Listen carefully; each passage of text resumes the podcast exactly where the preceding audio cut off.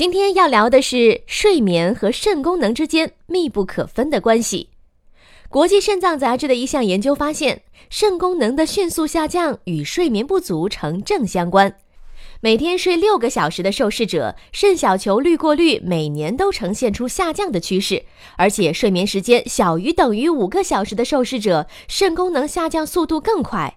这些人出现蛋白尿的概率是每天睡七到八小时人群的两倍。这项研究也表明，睡眠不足会使肾功能下降，并增加蛋白尿的发生风险。看来，合理的安排时间是很重要的。想要保护肾脏，一定要保证睡眠哦。本条音频来自《Kidney International》杂志。